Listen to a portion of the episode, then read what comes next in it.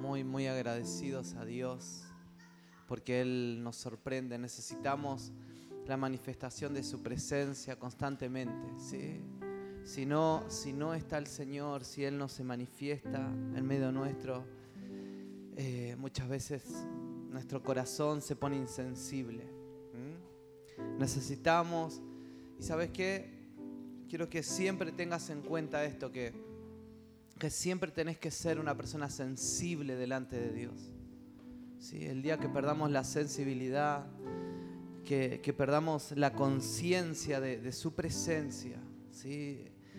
es un peligro, porque nuestro corazón se, se eleva, se vuelve orgulloso, un corazón que no quiere escuchar, un corazón que no quiere compartir, porque ese es el corazón del ser humano, ¿no? Es egoísta, es orgulloso. Eh, y, solamente, solamente cuando estamos cerca de Dios, cerca de su presencia, nos volvemos sensibles, nos volvemos amorosos. ¿sí? Solamente cuando estamos en la presencia de Dios nos podemos decir cosas lindas. Solamente cuando estamos en su presencia podemos reconocer si hemos fallado y que necesitamos seguir siendo transformados. Solo, solo su presencia, porque por nuestra propia cuenta y nuestra propia naturaleza es, pero es totalmente imposible. ¿sí? Y, eso, y eso es con lo que luchamos constantemente.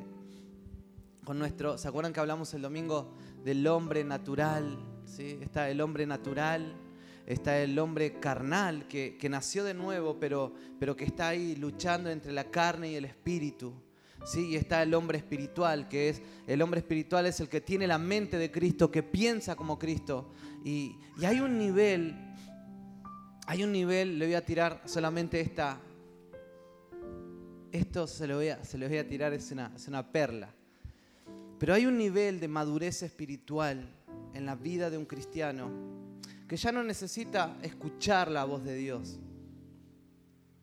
porque ya piensa como Cristo.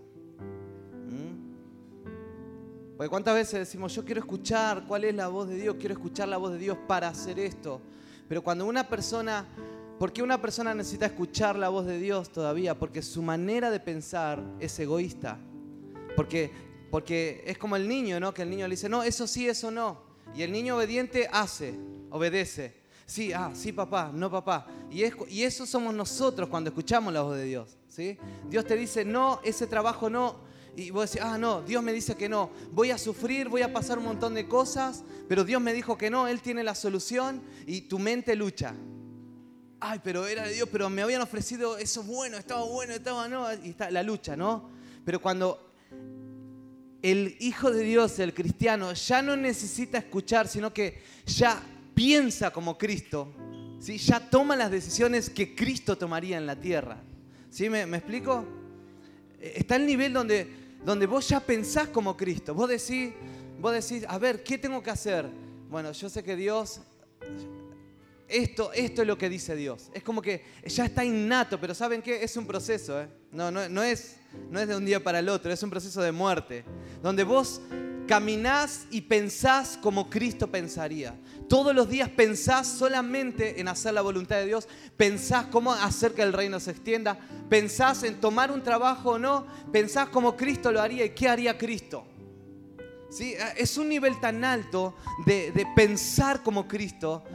vos tenés que tener la mente, la mente de Dios. ¿Se acuerdan cuando, cuando leíamos en 1 Corintios 2.15? Que decía, nosotros tenemos la mente de Dios. Entonces la mente de Dios, la, mentalidad, la manera de pensar de Dios se tiene que impregnar en nosotros y a ese proceso vamos nosotros. Es la manera de pensar de Dios y la manera de sentir de Dios. ¿Sí? Y, es un nivel muy alto que requiere de mucha muerte. Y hoy quiero hablar, seguir hablando de la madurez espiritual. La madurez espiritual. Y fíjate lo que dice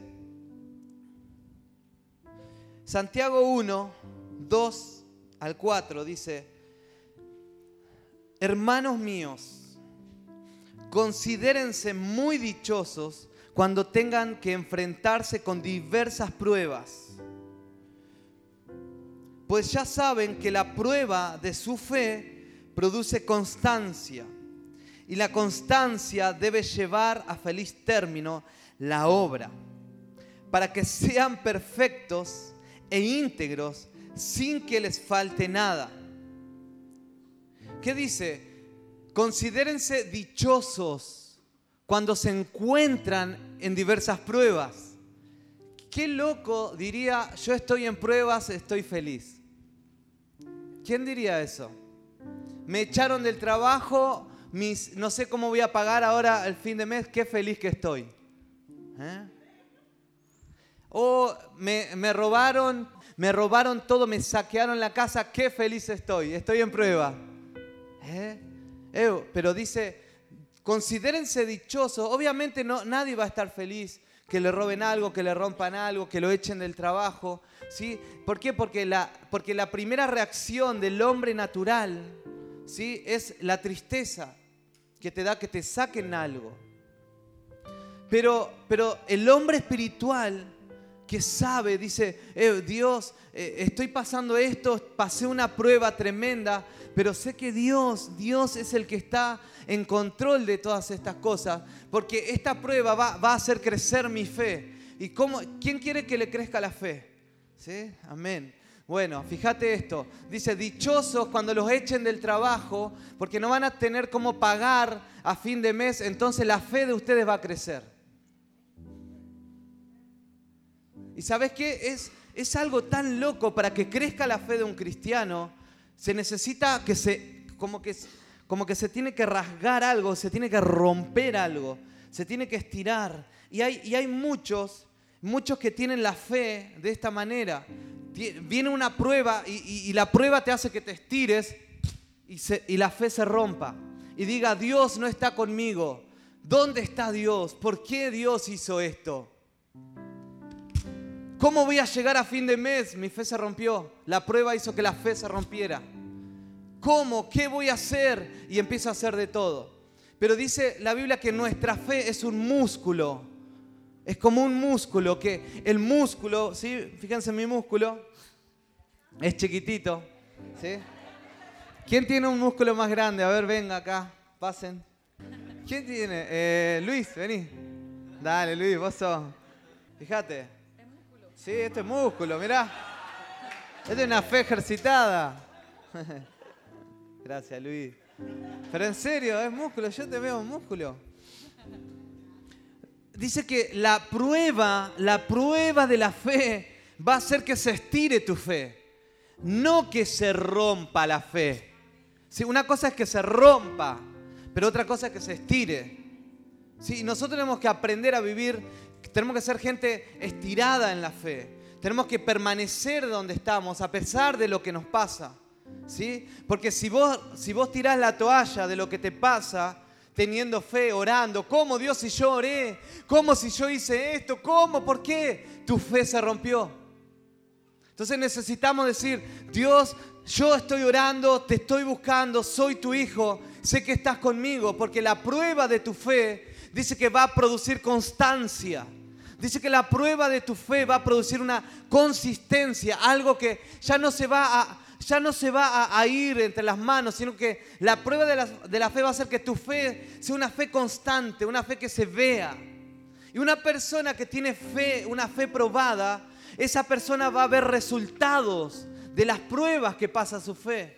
¿Y sabes cuál es la consistencia de la fe? Es que vamos a ver resultados de un hombre y una mujer llena de fe. ¿Sí? La fe tiene resultados. ¿Cuál es el resultado? Perdí el trabajo, pero pastor, estoy orando, estoy buscando, estamos ayunando como familia, no tiramos la toalla, no maldecimos, no decimos malas palabras, sabemos que Dios está con nosotros, no le decimos a nuestros hijos, anda a pedirle a tu abuelo, a tu abuela, porque no tenemos trabajo, Dios no hizo esto. Eso es, eso es, se ve la fe que se rompió. Pero una fe constante, que es consistente, se ve un hombre y una mujer llena de fe. Donde vos vas a ver a esa persona, le va a pasar algo y, va a permanecer intacto, intacta. Y, hay muchos cristianos que tienen la fe de papel, que no se estira la fe, sino que se rompe. Se prueba la fe y se rompe. Y tiran la toalla y dejan todo. Pero dichosos los cristianos que seguimos siendo probados en la fe, porque Dios permite muchas cosas para que vos crezcas en la fe, porque si la fe crece, crece todo, se va todo externamente. Y, y, ¿sabes qué? Sigue diciendo, vamos a leerlo mejor, se los digo, o si no me voy. Y la constancia, ¿sí? Porque produce constancia, la fe produce constancia. Un hombre constante que no tira la toalla, que sigue, ¿no? Que sigue. No, pastor, hoy ya no voy porque me pasó esto, ya dejó. No, estoy pasando, estoy medio bajoneado, ya dejó. Dejó de ser constante, ¿sí? Entonces, la prueba de tu fe tiene que hacer que vos no, no dejes de hacer lo que estás haciendo. Vos no tenés que hacer lo que estás haciendo solo cuando estás bien. Vos no tenés que adorar solamente cuando estás bien. No, no podemos venir, a pesar de que seamos luchados en casa o en la semana o en el trabajo, ¿sí? no podemos dejar de ser constantes. Como cuando recién te bautizaste, como cuando recién conociste a Cristo. Si nuestra fe no puede bajar, si nuestra constancia no puede bajar. Ayer, el domingo vino un chico eh, que, invitaron, que invitaron ahí eh, Andrés y Débora vino y estaba feliz y se sintió amado, se sintió abrazado por cada uno de ustedes. Y, dice, pastor, yo voy a venir a trabajar, voy a venir a ayudarles y, voy a venir a la oración. Y vino a la oración al otro día, el martes, y vino acá, oraba, con fervor, con fervor. Y, pastor, voy a venir a la noche a trabajar. Buenísimo, venía a trabajar, dale, voy a trabajar esta tarde acá. Y, vino a, las 8 de la tarde, por ahí vino, sí, pastor, yo vine y tiramos todo. Ah, yo pensé que íbamos a trabajar hasta las 12, dijo. Wow, y yo decía, wow, eso necesitamos. Porque, porque esa persona estaba tan agradecida, su expectativa, si con el Señor no bajaba. Hasta las 12 voy a trabajar. ¿Y saben de dónde venía él? Venía del trabajo. ¿Sí? Salió del trabajo, ¿sí? que está en Linares, y del trabajo vino con la expectativa alta de seguir trabajando. Parecía que, que le hubieran metido adrenalina, no sé. Así, ¡guau! Entonces yo decía, eh, eso es lo que nosotros tenemos que tener. Una fe expectante constantemente. ¿Por qué? Porque Él estaba agradecido. No podemos menguar o fluctuar apenas sintamos una prueba, una prueba de nuestra fe. No se puede quebrar tu fe. No podés tener una fe de papel, que un día estás bien y el otro día venís hecho trizas. Los caminos de Dios son los caminos más altos que los nuestros. Los pensamientos de Dios son más altos que mis pensamientos. Entonces, ¿qué se tiene que quebrar en todo esto? Se tiene que quebrar mis pensamientos. Porque mis pensamientos son pensar en el polvo, pensar en la tierra. Los caminos del hombre son polvorientos, siempre en la tierra. El hombre camina, ¿sí? tocando la tierra, la suciedad. Pero el camino de Dios son más altos que los nuestros. Entonces tenemos que tener la mente de Dios. Y es algo sobrenatural, no es algo, sí, tengo que pensar en Dios. Hoy te, va mal y vas a decir, bueno, tengo que estar bien, tengo que estar bien. Y por dentro está... No, eso no se logra con, con algo, eh, con la psicología humana se logra con la vida el hombre espiritual. El hombre espiritual puede vencer todas las, todas las tentaciones y todas las cosas naturales que nos puedan pasar. Y yo sé que nosotros, todos ustedes vienen del trabajo, vienen de, vienen de un montón de, de, actividades, de cosas que hacen, vienen cansadísimos, pero nosotros somos, no somos naturales. El hombre natural tiene que ir a descansar en la casa, porque tiene que estar bien para mañana. Pero el hombre espiritual tiene que darlo todo por el Señor. ¿Sí? Porque por eso somos cristianos, somos gente sobrenatural. No somos naturales. No podés pensar como piensan tus amigos del trabajo. Porque tus amigos del trabajo están cansados, tienen que retomar la fuerza. No, tenemos que tomar fuerzas del Espíritu. Por esa razón podemos decir, estoy en lucha, estoy en pruebas, me, me sacaron del trabajo, me pasó esto, pero mi fe va a tener que crecer. ¿Y cómo es para que la fe crezca? Constancia. Y una de las cosas que el hombre necesita ser formado es en la constancia. Porque el hombre es inconstante en todos sus caminos. El hombre no tiene carácter para tener constancia. Y el carácter habla de firmeza. El carácter habla de constancia. El carácter habla de, un hombre, una mujer que, que, van a hablar mal de él, le va a ir mal en los negocios, ¿sí? le, va a pasar una enfermedad, ¿sí? va a tener problema en el matrimonio, pero la constancia y el carácter te va a hacer que no dejes de hacer lo que estás haciendo para el Señor. Eh, necesitamos mucho, ¿no? Porque somos inconstantes. ¿sí? Un día venimos allá arriba y otro día venimos repinchados. Un día tenemos que decir, vamos, dale, levantate, sí, vamos. Porque estamos tratando con, el, con la carne constantemente. ¿Sí? Tratamos constantemente con la carne y lo que tiene que morir es la carne. Por eso vienen las pruebas. Por eso vienen las pruebas, porque Dios te quiere estirar en la fe. ¿Sí? Que, que no es fe si ya está todo hecho.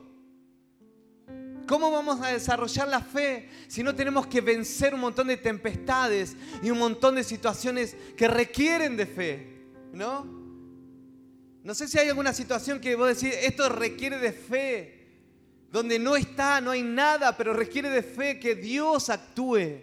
Bueno, eso se va a desarrollar tu fe porque sos constante. El que es inconstante, su fe no puede desarrollarse.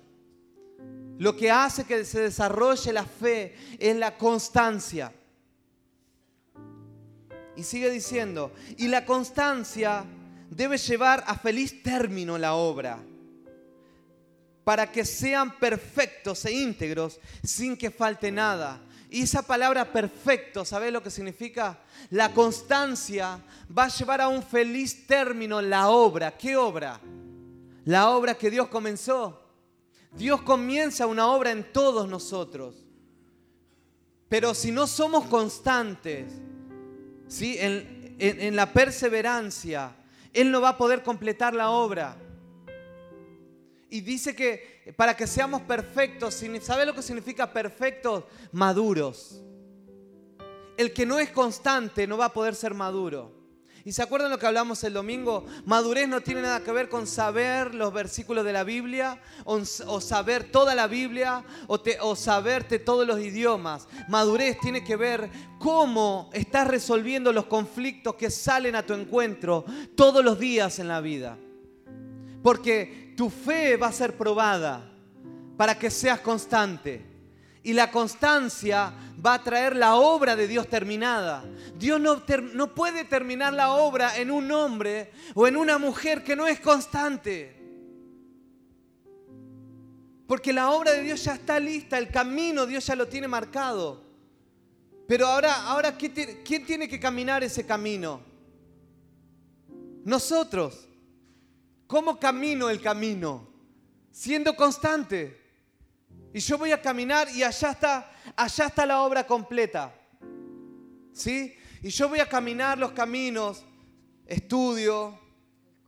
¿Sí? Buena esa, ahí. Hay una palabra que dice, no sé dónde está ese versículo, pero justo en el campamento hablamos, hacer sendas derechas para tu pie, ¿no? Para que lo cojo no se salga del camino eh, leyeron ese versículo, si lo encuentran por ahí, búsquenlo. Hagan senda derecha para sus pies, para que lo cojo no salga del camino. Sí, porque muchas veces andamos cojo en el camino. Y cuando vos caminás, ¿sí? cuando vos caminás el camino, aunque sea con un pie cojo, ¿sí? dice que en el proceso del camino, lo cojo dice que se va a sanar nuevamente para que podamos continuar ese camino. Ahora lo, buscan y lo leemos. Pero fíjate, dice que Dios tiene una obra completa, allá está la obra completa. Y yo tengo que caminar el camino de Dios. Eh, estudio, viene un problema, ¿sí? O tiro la toalla o digo, yo sigo. ¿Sí? Trabajo, ¿sí? Trabajo, viene un problema. O tiro la toalla, ¿sí? O sigo. No importa, porque allá está el camino. Allá está. Me caso, tengo problemas. ¿Quién no tiene problema el matrimonio? O tiro la toalla, ¿sí? O sigo el camino. Entonces, nosotros, ¿qué tenemos que ser en esta vida? Constantes. Porque al que es constante, yo, yo a la gente lo único que le digo es, no tires la toalla. Sé perseverante. El Señor te llamó a este camino, no le afloje, dale hasta el final. Dale porque Él va a abrir camino, Él lo hace. Pero si, si vos no sos constante, vos tirás la toalla, un día te vas para acá, otro día vas para allá, un día decís sí, otro día decís no, o un día estás bien, buena onda, y otro día no, un día te peleaste con medio mundo y otro día no. Eso es una persona inconstante. El inconstante no llega a terminar o a ver la obra de Dios terminada.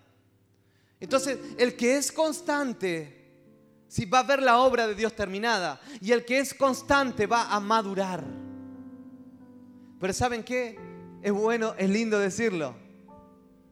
Pero vivirlo es otro paso. Ser constante en la búsqueda con Dios. Ser constante con, en la iglesia donde te congregás. Es constante. Ser constante en todo lo que vos dijiste sí. Eh, en tu matrimonio. Ser constante hay, uh, hay tantas áreas en, los estudios que vos comenzaste, ser constante. Hay momentos donde vas a querer decir, yo renuncio, no, no hay más. ¿Sí? Le ha pasado, ¿no? ¿Y quiénes se han recibido? Los que fueron qué? Constante. No hubiera un momento donde decir, esto es de muerte. Esto es wow, no, ya no, no hay plata. Y, justo le echaron a tus papás del trabajo, pero tenés que ser constante. Decir, Dios, vos dijiste que empezara papá, mamá, Dios nos va a tener que proveer, pero tenemos que ser constantes. Felices los que pasan por pruebas. Porque ¿qué quiere Dios para nosotros? Que maduremos. Dios quiere madurez en nosotros. Solamente la gente madura va a poder realizar la obra de Dios en la tierra. Porque la madurez significa un carácter aprobado Carácter es lo que te hace, te hace dar amor en los momentos donde querés odiar. Carácter es el que te hace perdonar cuando no tenés ni ganas de perdonar. Carácter es lo que te hace enfrentar los problemas, ¿sí? Y en vez de evadirlos, para solucionarlos. Eso se llama carácter. Y, para tener carácter tenés que pasar dolor, procesos de muerte. Jesús, para tener carácter, Jesús aprendió obediencia, dice. Tuvo que aprender a obedecer. Y una de las cosas que más tenemos nosotros es la desobediencia. Porque nos gusta hacer lo que, lo que queremos. Pero que te manda a hacer algo que no te gusta hacer. Que te mande tu pastor a hacer algo que, que no te guste hacer. Vas a tener que obedecer. Que te mande tus papás a hacer algo que a los niños, ¿no? A, a los niños que les manden a hacer sus papás algo que no les guste hacer. Y van a patalear y los chicos lloran. ¿Por qué lloran los chicos? Porque los papás le dicen, siéntate ahí. ¿Y qué hacen los niños? ¡Ah! Pero, es, pero ese papá, si quiere ver a un hijo maduro, ¿sí? va a tener que seguir enseñándole a obedecer. ¿sí?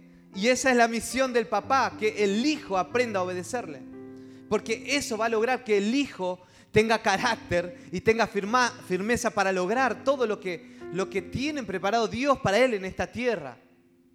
Entonces, qué bueno cuando tenemos pruebas, ¿no? Porque ¿qué quiere Dios para nosotros? Quiere que, tengamos firmeza, carácter, quiere que seamos maduros. Dios quiere confiar muchas cosas en tu vida, pero necesitas ser maduro. ¿Sí? No basta con terminar teología. Si tenés que pasar ahora, tenés que pasar el instituto bíblico de la vida. Tenés que amar, tenés que dejar el egoísmo, tenés que perdonar, tenés que dar hasta cuando no tengas, ¿sí? Tenés que ir, ¿sí? aunque no quieras. ¿sí? tenemos que pasar ahora para la formación de la vida. Mira, Gálatas 4:19, hijos míos, por quienes vuelvo a sufrir dolores de parto hasta que Cristo sea formado en ustedes. ¿Cuál es la finalidad de la vida cristiana?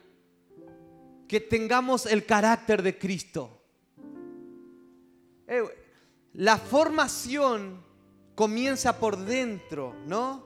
La formación, que Cristo, Cristo empieza a ser formado en nosotros y cuando Cristo es formado en nosotros, se expresa por fuera todo lo que el Señor ya hizo por dentro. ¿Sí? Por cómo, y es algo como muy loco, lo que se ve por fuera es lo que está de Cristo por dentro. Los resultados que tengo por fuera es lo que tengo de Cristo por dentro. Entonces yo siempre reflexiono eso y digo, eh, me falta más de Cristo. Porque la vida cristiana no es solamente saberse versículos y un montón de cosas. La palabra viene y te, te redarguye, entra, penetra tu ser. Pero ¿para qué viene la palabra? Para transformarte internamente. Para que Cristo sea formado adentro, para que se exprese por fuera todo lo de Cristo. La gente del mundo, la gente nos tiene que ver, los cristianos mismos, te tiene que ver, te tiene que ver con el carácter de Cristo. Que vos, si decís sí, vas a, tu sí va a tener que ser sí. Sí, lo voy a cumplir. Eso, eso habla de carácter, de responsabilidad. Eh, y, y, por fuera vamos a tener luchas, ¿no? Y siéntanse contentos cuando estén en diversas pruebas. Pero es horrible pasar por prueba. ¿Sí? Es, algo como, me da, me da cosa. ¿No? Es como un sentimiento tan feo cuando pasas por pruebas. Pero tenemos que ver que Dios algo se está formando en nosotros. ¿sí? No, no dejemos de ver a Dios también en las pruebas. ¿sí? Porque necesitamos ser probados en esa fe. Mira, sigo leyendo otro. Efesios 4:13. Acá habla de los hijos maduros. Dice, hasta que todos lleguemos a estar unidos por la fe y el conocimiento del Hijo de Dios hasta que lleguemos a ser un hombre perfecto, a la medida de la estatura, de la plenitud de Cristo. ¿Sabes cuál es la vida cristiana? Es que lleguemos a ser un hombre, un hombre. Acá no está hablando de un género, hombre, mujer, está hablando de unidad del Espíritu. Tenemos que crecer tanto en estatura de Cristo, de tanto carácter, que tenemos que ser un hombre a la, estatura y a la plenitud de Cristo. Es como que nos fusionamos. ¿sí? En el espíritu somos uno, dice. Y, tenemos que tener un nivel de madurez tan alto que en el espíritu vamos a, vamos a entrar a un lugar donde vayamos a un lugar como iglesia. ¿sí? Como somos un hombre maduro, vamos a tener toda la autoridad espiritual para transformar todos los ambientes donde estemos. Porque lo que tenemos por dentro es lo que se tiene que expresar por fuera. Si somos una iglesia madura, todo lo que esté por fuera se tiene que transformar. Si soy una persona madura, todo lo que se vea por fuera se tiene que notar. Que Cristo está. ¿Cómo está tu matrimonio? ¿Cómo están tus estudios? ¿Cómo están tus relaciones con tu familia? ¿Cómo están las relaciones con tus vecinos? Porque la vida de Cristo, Pablo habló tanto, tanto, tanto y dijo, no puedo hablarle tantas, tantas esplendideces que vi en, el cielo, sino que solamente tengo que trabajar para que, para que las relaciones se arreglen entre nosotros. Y una de las cosas que más se rompe entre nosotros son las relaciones, por mi carácter. Mi carácter hace que rompa relaciones con la gente. Mi carácter que, que no está gobernando Cristo hace que se rompan con la gente. Esta semana me pasó algo. Sandra agarra y le, da un par de cosas a su hermana, ¿sí? le da toda una... Y yo soy una persona muy cachurera, ¿sí? Me gusta juntar cositas. Porque yo cuando era chiquito, una de las cosas que hacía coleccionaba bolitas. Tenía muchas bolitas, siempre. Era como coleccionista siempre de cosas. Me acuerdo que en los en, las papas fritas, cosas así, venían unos redonditos, los tazos. Yo tenía un montón de tazos.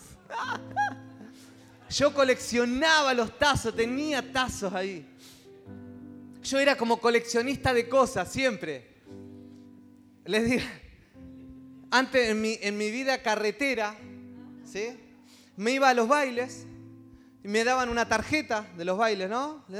Y yo coleccionaba las tarjetas todo lo coleccionaba, como que no sé qué es es una manía.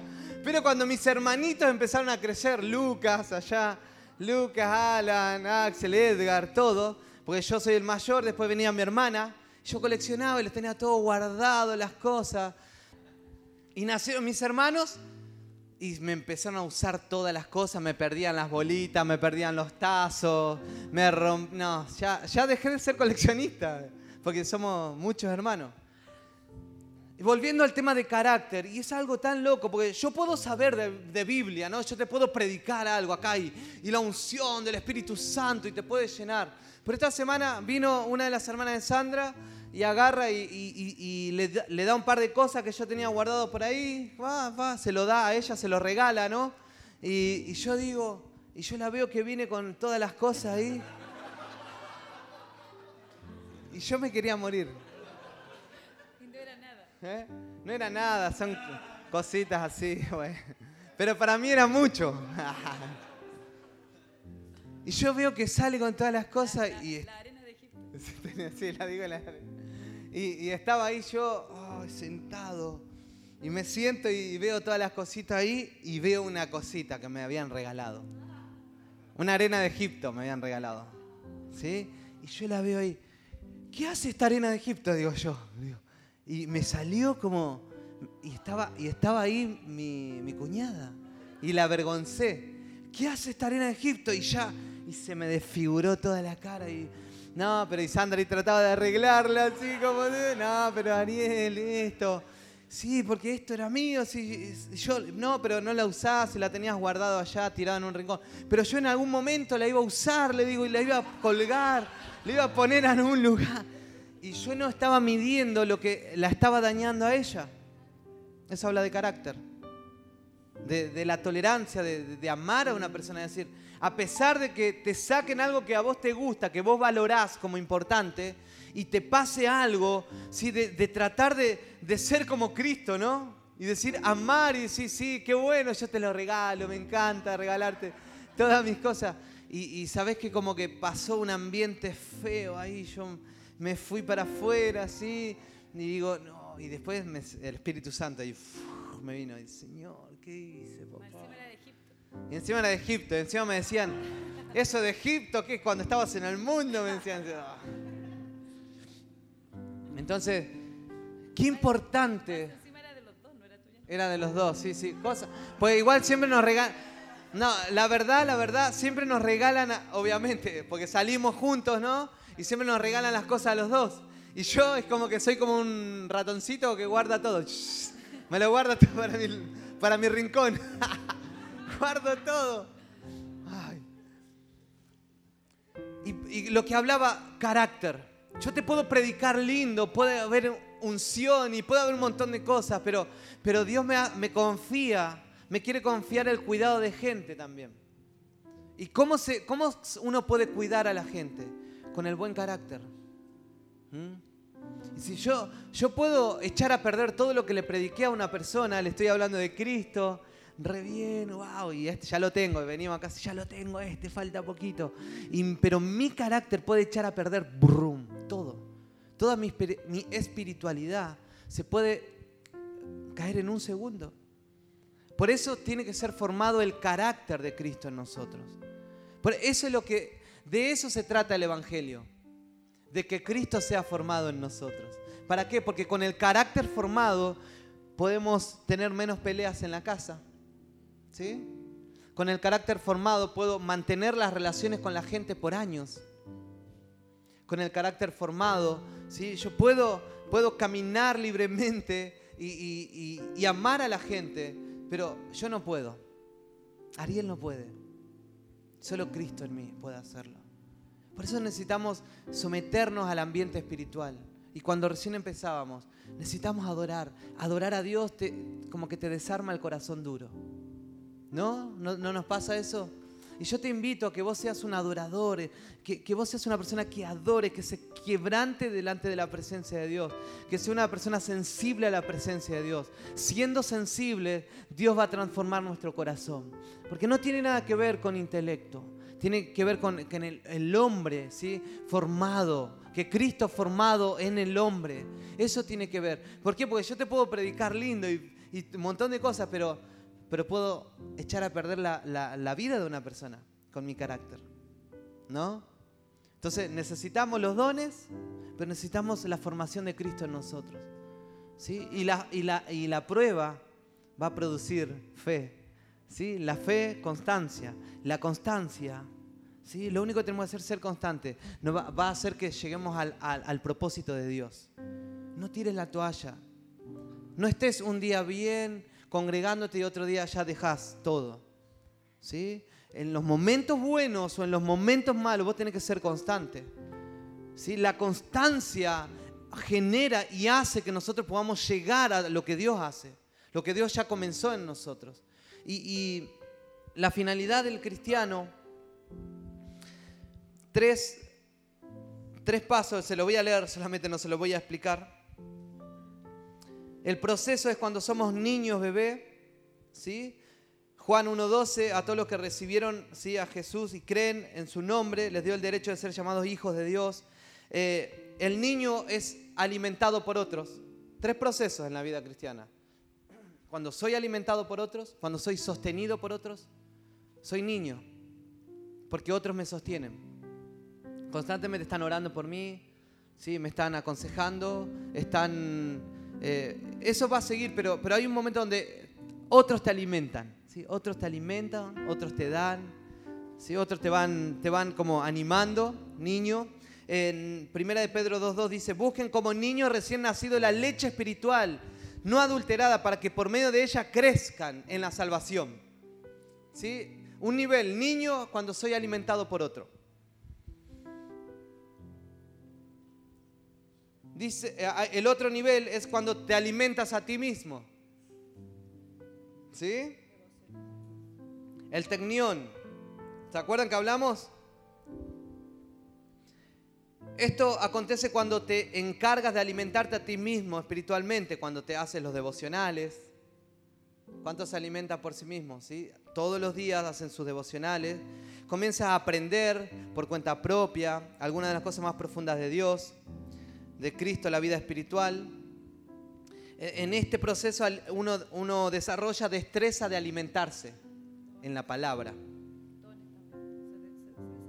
Se van desarrollando los dones, es verdad, los dones espirituales, eh, donde, ah, yo ya estoy aprendiendo a amar a alguien, estoy, eh, no sé, estoy saliendo a evangelizar. ¿Bien? Es que ahora voy a llegar a eso también. Hebreos 5:14 dice, sin embargo, no presuman de que un cristiano puede llegar al... No, acá. El alimento sólido es para los que ya han alcanzado la madurez, para los que pueden discernir entre el bien y el mal y han ejercitado su capacidad de tomar decisiones. Habla del alimento sólido. Una persona primero es niño, lo alimenta otro, después es como un, un adolescente, uno ya se, se está alimentando solo de alimento más sólido, ¿sí? en la palabra, cosas más, más firmes. Bueno, ahora tengo que dejar esto, tengo que dejar aquello, tengo que vivir un noviazgo en santidad. Eh, alimento sólido. ¿sí? Tengo, que, tengo que aprender a perdonar, tengo que aprender a amar. Alimento sólido. Tengo que empezar a restaurar relaciones que se han rotos. Porque es duro cuando vos le decís a alguno, eh, ¿cómo está tu noviazgo? Eso es alimento sólido para algunos. Sí, pero cuando en algunos vos ya te metés en su noviazgo, si decís, eh, no, santidad, eh, esto, bueno, ha- hay, un hay mucho para hablar del, del noviazgo. Un día tenemos que dar una charla de noviazgo. Pero eso es alimento sólido porque es como algo más, más fuerte para uno. Para algunos es fuerte. No, ¿cómo me está diciendo eso el pastor? ¿Qué se cree que...? eh? Alimento sólido. ¿Cómo está en tu finanza? ¿Sí? ¿Estás teniendo deudas? ¿Se acuerdan con lo que me pasaba a mí en mi finanza? Que le debía a medio mundo. ¿Sí? No, no, no diezmaba, no hacía cosas, tenía un montón de uh, alimento sólido. Y hasta que me agarró, ¿qué me dijo? No, yo no te puedo prestar, no te puedo ayudar a vos porque sería un irresponsable, me dijeron. Tenés que pagar a todos los que le debes, le tenés que pagar tu- tus deudas. Alimento sólido. Es que le podés llegar a ofender a alguien. ¿Sí? Cuando le decís, ¿cómo está en eso? Tenés que... Entonces hay niveles de madurez para la transformación. Y después el otro nivel es cuando vos sos la persona que aprende a sustentar a otra gente. Y a eso nosotros nos tenemos que llegar.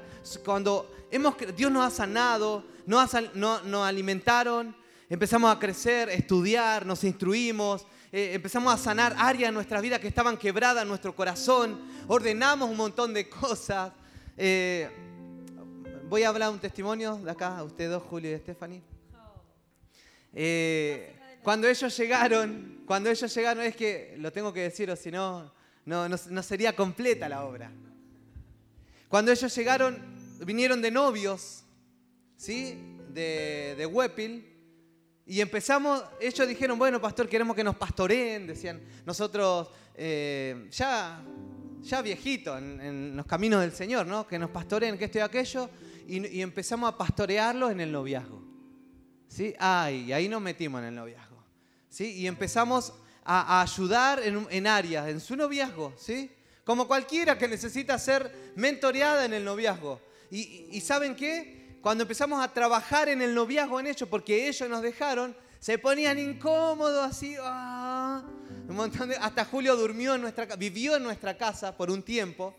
¿Sí? Seis meses, seis meses vivió en nuestra casa para vivir un noviazgo en santidad, ¿no? Gloria a Dios, aleluya. ¿Y saben qué pasó? Con, el tiempo se casaron. Hicieron una tremenda, un tremendo matrimonio, hermoso, poderoso. Y, y- y todo en Huepi decían, ¿cómo hicieron para que estos jóvenes se casaran? Decían. Siempre decían que no tenían plata. y Hicieron tremendo... No, no sé, eso no ya. Lo inventé. Perdón, lo inventé. Pero fíjense cómo Dios va ordenando. ¿Sí? Se casaron, eh, tuvieron a Mandita después. Hoy en día tienen un- una farmacia hermosa de ellos. Y están creciendo. Están creciendo. Entonces, hay cosas que se van a ordenar y, ahora sigue el otro paso. Donde uno empieza, cre- creció, se ordenó y empieza a ayudar a otros. Empieza a ayudar a otros, empieza a sanar a otros, empieza a amar a otras personas, ¿sí? Pero te- tenemos que pasar por un proceso. Son tres cosas básicas. Me, me alimentan, ¿sí? Me alimento y alimento a otros. Y yo siempre hablo esto también, como iglesia. Porque hay niveles tanto en lo personal, pero también lo ministerial, como iglesia. Como iglesia nosotros nos, aliment- nos sostenían los de Licantén, los pastores de Licantén, cuando recién llegamos. Nos ayudaban con el arriendo, con Sandra. Eh, nos ayudaban con las mercaderías durante un año entero así, seguido. Cuando dejaron de hacerlo, en Licantén, Dios mandó gente que nos pudieron sustentar. Es muy loco como lo hace Dios. Y era una iglesia sostenida. Ahora nosotros como iglesia nos sostenemos. ¿sí? Nos sostenemos. ¿sí? Como iglesia nos sostenemos a nosotros como familia, se sostiene el arriendo, se sostiene todo lo que estamos haciendo. ¿Quién lo hace esto? Dios a través de la iglesia. Somos una iglesia que está madurando. ¿no? Está madurando, está aprendiendo. Pero tenemos que llegar a un punto, y hoy hablamos con Sandra, que vamos a hacer una iglesia que vamos a sostener. Vamos a sostener el plan de Dios en la tierra. Vamos a sostener misioneros, vamos a sostener otros ministerios, vamos a sostener otra iglesia. Podemos sostener ciudades, podemos sostener naciones. eh, Dios, Dios es un Dios imparable. Entonces hay niveles de crecimiento que necesitamos. Necesitamos seguir avanzando, necesitamos seguir que Dios siga avanzando en nosotros. Pero, ¿sabes qué? ¿Por qué te digo esto? Porque esa es la meta. ¿Cuál es la meta? Que vos vas a sostener a otros. ¿Sí? Vos vas a sostener emocionalmente, financieramente, ¿sí? vas a sostener familias, vas a sostener. Porque a eso vamos, no, no, no, no nacimos para solamente estar mendigando constantemente, ser sostenidos por otro que está bueno. Y está bueno tener la identidad. Si soy hijo, me sostienen, soy hijo, recibo. Pero va a llegar un punto que ese hijo que recibe va a crecer ¿sí? y va a sostener también. Entonces, si nosotros perseveramos, vamos a lograr el plan de Dios en la tierra. Amén. ¿Sí? ¿Oramos por esto?